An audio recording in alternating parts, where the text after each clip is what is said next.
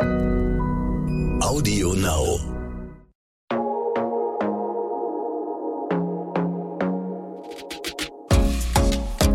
Glossip, der Gala Beauty Podcast.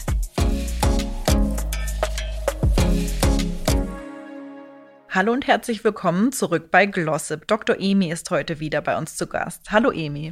Hallo Lara.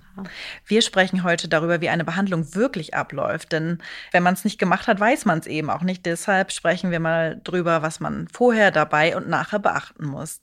Fangen wir mal einfach direkt an. Wie mache ich einen Termin? Wenn ich mir jetzt überlege, ich möchte irgendwie was machen lassen bei dir, ich weiß auch, ich bin irgendwie noch nicht so richtig konkret, wie starte ich überhaupt? Wie gehe ich das ganze Projekt an?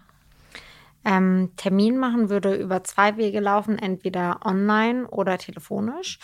Und ähm, es wird jetzt auch in Kürze so sein, dass man quasi in Berlin, quasi beim Hauptstandort quasi anrufen kann, aber auch dort einen Termin zum Beispiel für Hamburg machen kann. Also das wird dann quasi der konventionelle Weg sein wahrscheinlich und dann halt online.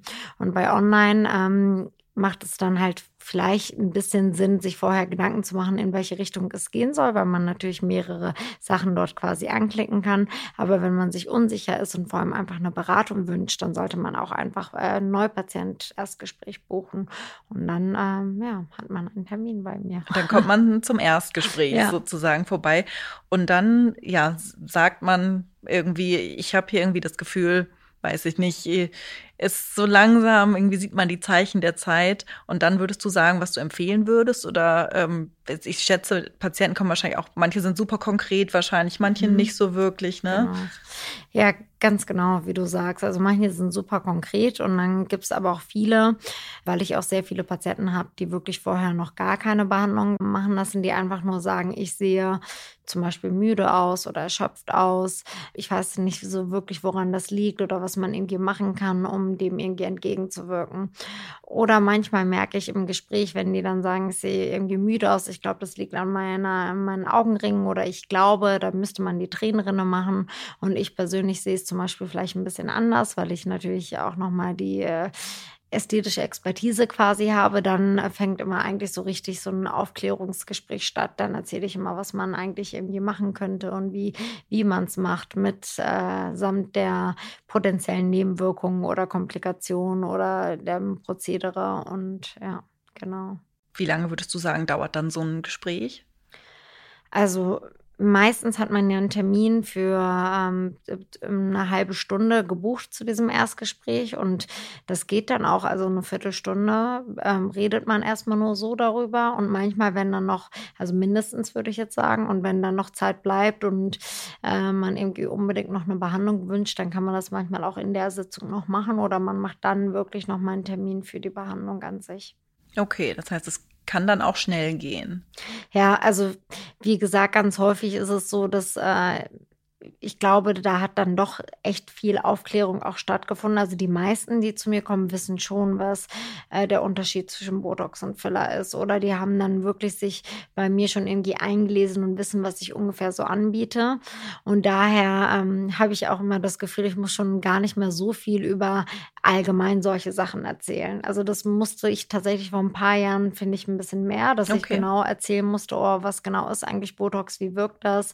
Und jetzt ist es schon so, so, dass es den Leuten irgendwie klar ist und da, dass es daher ein bisschen schneller geht, vor allem was die Unterschiede und sowas betrifft. Und dann ist es ja eigentlich nur noch, äh, wenn es dann wirklich so etwas sein sollte, wie ich möchte Botulinum injiziert, also Botox injiziert haben in die äh, Zornesfalte, dann ähm, kann man das auch schnell machen. Das geht wirklich in zwei Minuten, muss man sagen. Die also das darüber sprechen dauert deutlich länger als wirklich die Behandlung an sich. Das sind eigentlich nur je nachdem drei bis fünf Piekser.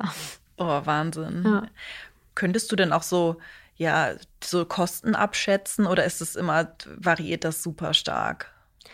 Also wenn die Patienten dann wirklich vor Ort sind, dann auf jeden Fall, weil ähm, natürlich weiß ich, dass das auch immer eine Budgetfrage ist und das äh, respektiere ich voll und ganz. Und daher bin ich da schon auch sehr transparent mit, dass ich sage, um das und das zu erreichen, können wir das und das machen. Und dann bin ich auch manchmal so, dass ich dann sage, okay, pass auf, ich weiß, dass das ja auch manchmal viel Geld sein kann. Wir können ähm, du kannst dich auch komplett entspannen, kannst einfach in einem halben Jahr wiederkommen oder in einem Jahr oder wir machen heute nur einen Teil. Also da bin ich sehr, sehr flexibel, weil ich äh, das absolut nachvollziehen kann, wie es ist, wenn man auch mal ein bisschen weniger Geld hat. Ne? Auf jeden Fall. Ja, das ist wahrscheinlich für viele dann auch ein großer Schritt, sowohl ja. mental als auch finanziell, sich ja. dann dazu durchzuringen und das ja. dann machen zu lassen. Ne? Absolut. Und ich finde, unabhängig vom finanziellen Aspekt ist es auch so, dass wenn man sehr, sehr viel auf einmal machen lässt, birgt das auch immer die Gefahr, dass man sich vielleicht selbst irgendwie nicht wohlfühlt oder den anderen Leuten das viel mehr auffällt. Und ich finde, man sollte immer sich ein bisschen Zeit geben, sich an irgendwie neue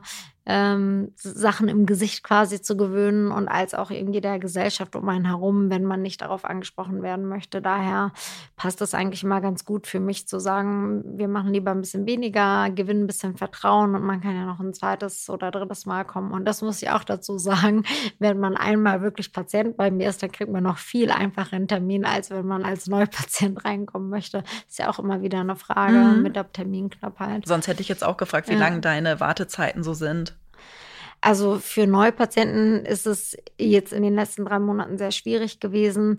Bei Patienten, die schon da sind, bei Bestandspatienten, sage ich mal, ist es kaum Wartezeit. Die können dann wirklich, also das muss man schon sagen. Wir haben halt natürlich ein, ist ja auch klar, man kann ja auch nicht eine ähm, Behandlung einfach mal zwischendurch unterbrechen. Und deswegen muss ich die natürlich vorziehen, weil zum Beispiel Fettwegspritze, man macht drei bis vier Sitzungen. Da kann ich nicht sagen, oh, du, ich gebe dir keine Folgebehandlung mehr, sondern ich möchte lieber eine neue Patienten aufnehmen. Deswegen kriegen Folgebehandlungen immer viel, viel schneller, eigentlich mit vielleicht zwei, drei, vier Wochen Wartezeitentermin. Und bei neuen Patienten kann das aktuell manchmal bis zu einem halben Jahr dauern. Ja. ja. Wie muss ich denn vorbereitet sein, wenn ich zu dir komme? Also wichtig ist, ähm, vor allem wenn man eh schon ungefähr weiß, was man möchte, dass man vorher nicht irgendwelche kosmetischen Eingriffe hat machen, also Behandlungen hat machen lassen, wie irgendwie sei es irgendwie ein Augenbrauenlifting oder irgendwelche Peelings oder Laserverfahren oder so, weil das geht ja auch immer mit einer gewissen Entzündungsreaktion einher. Und ähm, jemanden zu behandeln, der schon irgendwie einen Entzündungsmodus im Gesicht quasi hat oder eine Entzündungsreaktion, den soll, äh, da kann dann halt auch äh, einfach ein bisschen was schiefgehen, theoretisch. Und daher sage ich immer lieber zwei Wochen Pause halten und ja, das ist vielleicht die wichtigste Vorbereitung. Und sich natürlich auch vorher, finde ich, einfach ein bisschen Gedanken machen, was stört mich denn wirklich?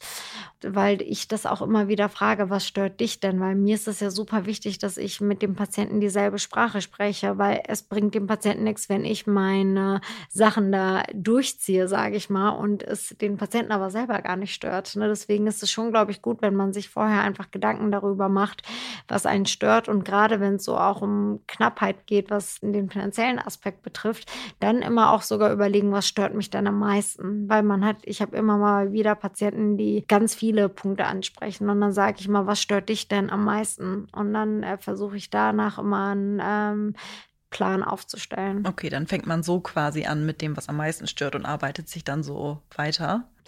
Ja, zum Beispiel. Okay. Also je nach Patient halt, ne? Wenn mhm. es da, es gibt ja auch viele, die äh, einfach nur ein, zwei Sachen mhm. haben, ne? Aber für Leute, die halt so mehrere, also vor allem bei meinen, würde ich sagen, älteren Patienten. Okay. Da ist es ja auch tatsächlich nicht ganz so schnell getan, sage ich mal, wie bei einer 30-Jährigen. Mhm. Mit was für Ausfallzeiten muss man dann so rechnen? Ist wahrscheinlich auch unterschiedlich. Äh je nach Behandlung, oder? Ja, absolut. Also ich würde sagen, wenn man sich, äh, ich sage immer Botulinum, Botox, ich komme immer durcheinander, nur für euch, um zu wissen, Botox ist eigentlich nur der Hersteller und äh, soll man eigentlich als Arzt auch nicht wirklich sagen. Guter Hinweis. Ähm, und Botulinum ist eigentlich das, was wirklich drin ist. Okay. Aber ich sage jetzt mal Botox, weil die meisten können mit Botulinum Typ A nichts anfangen. Aber es ist ein guter Hinweis ja. auf jeden Fall. Ähm, also bei Botox würde ich jetzt mal sagen, hat man ein, ein, gar keine Ausfallzeit. Und bei allen anderen Sachen ist halt auch immer, ich bereite die Patienten immer quasi auf das Schlimmste vor, ne, weil es mir immer wichtig ist, sehr transparent zu sein. Und deswegen sage ich mal, auch in eine Woche oder zwei wird sich da einfach noch ein bisschen was tun. Da hat man nicht wirklich eine Ausfallzeit, aber vielleicht hat man einen blauen Fleck oder eine Schwellung oder fühlt sich irgendwie nicht 100 Prozent wohl in der Haut.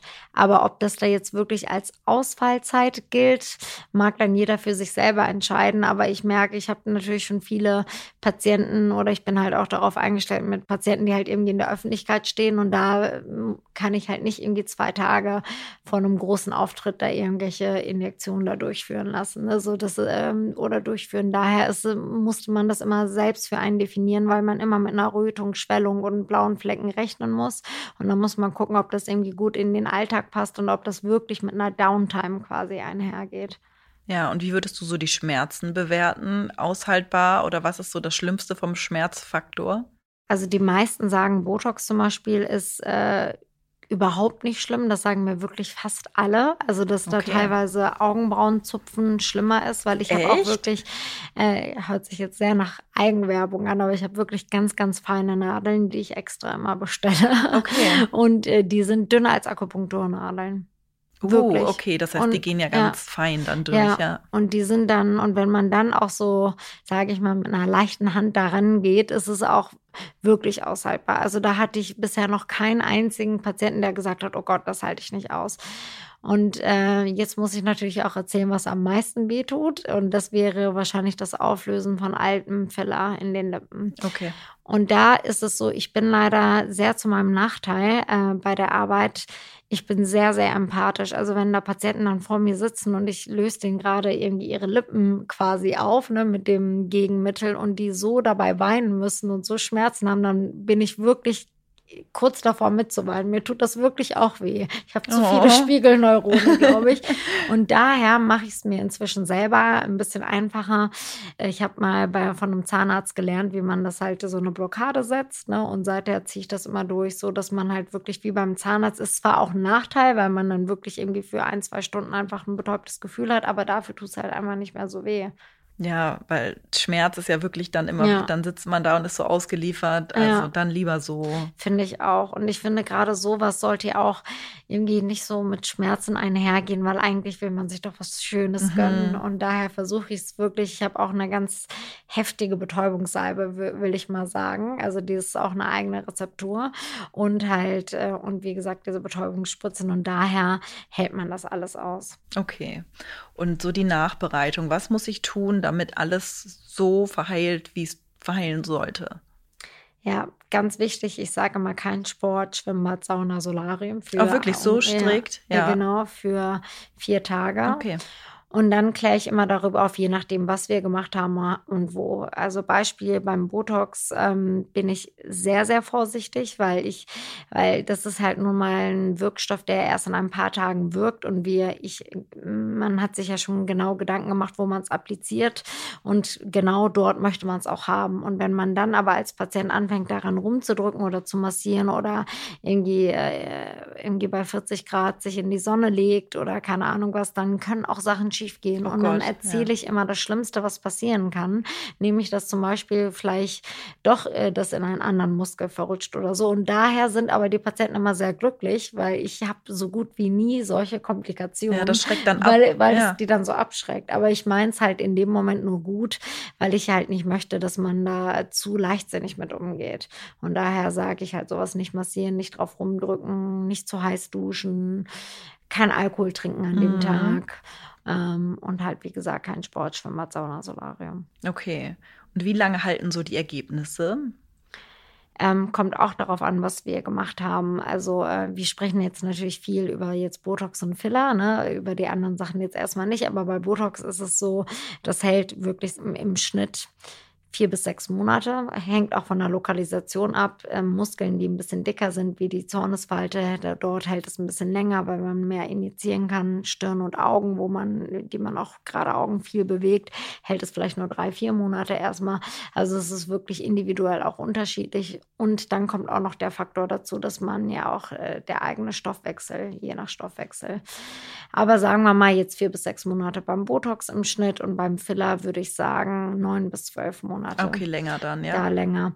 Und da glaube ich auch, also meine Theorie ist, dass es sogar fast noch länger hält als diese neun bis zwölf Monate, dass man es noch nicht wahrnimmt. Es laufen aktuell gerade Studien, ähm, dann nimmt man so kleine Gewebeproben aus Patienten, die wirklich mit Fillern behandelt worden sind und man sieht neben der gutartigen Narbenbildung, die auch stattfindet und der, dem Kollagenboost, kann man auch ganz gut erkennen, dass Reste von dem Filler teilweise bis zu drei, vier, fünf Jahren später oh. noch zu oh. finden sind. Und das finde ich super interessant, weil mir das manchmal auffällt, auffällt, wenn ich, äh, wenn Patienten mir sagen, ich habe mir das letzte Mal aber die Lippen vor acht Jahren machen lassen, ich aber genau sehe und spüre, dass der Filler drin ist und dann mache ich da Hylase rein, also das Gegenmittel, und es löst sich wirklich wieder auf.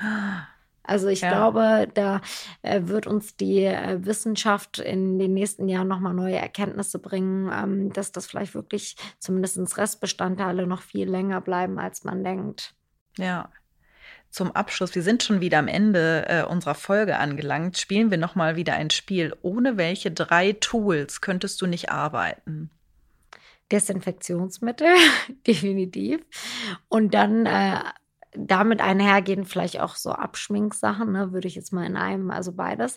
Dann natürlich die Nadeln, die Spritzen. Und ähm, ich habe noch so ein Tool, das ist so, äh, so ein Vibrationsgerät. Das benutze ich tatsächlich bei sehr schmerzempfindlichen Patienten. Ähm, das hilft sehr, sehr gut. Äh, also Vibrationsempfinden wird schneller ins Hirn geleitet als Schmerzempfinden. Und wenn ich ein, so ein Vibrationsgerät daran halte, dann wird, äh, dann kommt das schnell am Hirn an und der ah. Schmerz wird halt quasi unterdrückt. Ah, das sagen wir so, smart, das ist so ja. eine Überlagerung. Und das finde ich irgendwie, es gibt so verschiedene Schmerzfasern und das Vibrationsgerät Vibrationsempfinden geht über diese sogenannten Delta-Fasern und das andere über diese Alpha-Fasern. Und daher fand ich das so super spannend. Und daher hilft dieses Vibrationsgerät, das ist so ein goldenes Stäbchen, was ich mir und da das hältst du so daran ja, dann? Genau, immer woanders ran, meistens ja. immer irgendwo, wo ein Knochen auch wirklich in der Nähe ist, so dass man das auch wirklich nochmal spürt mhm. und hört und dann äh, hat man noch weniger Schmerzen. Das ist gut. Von ja. dem Tool habe ich auch tatsächlich noch nie gehört. Also spannend, ja, ja. ja. Wir erholen uns jetzt erstmal von unserer kleinen Beispielbehandlung und sind nächste Woche dann zurück und dann mit dem Thema der Weg zur perfekten Haut. Und Dr. Emi versorgt uns mit dem ganzen Dermatologenwissen. Bis dann. Tschüss. Tschüss. Glossip, der Gala Beauty Podcast.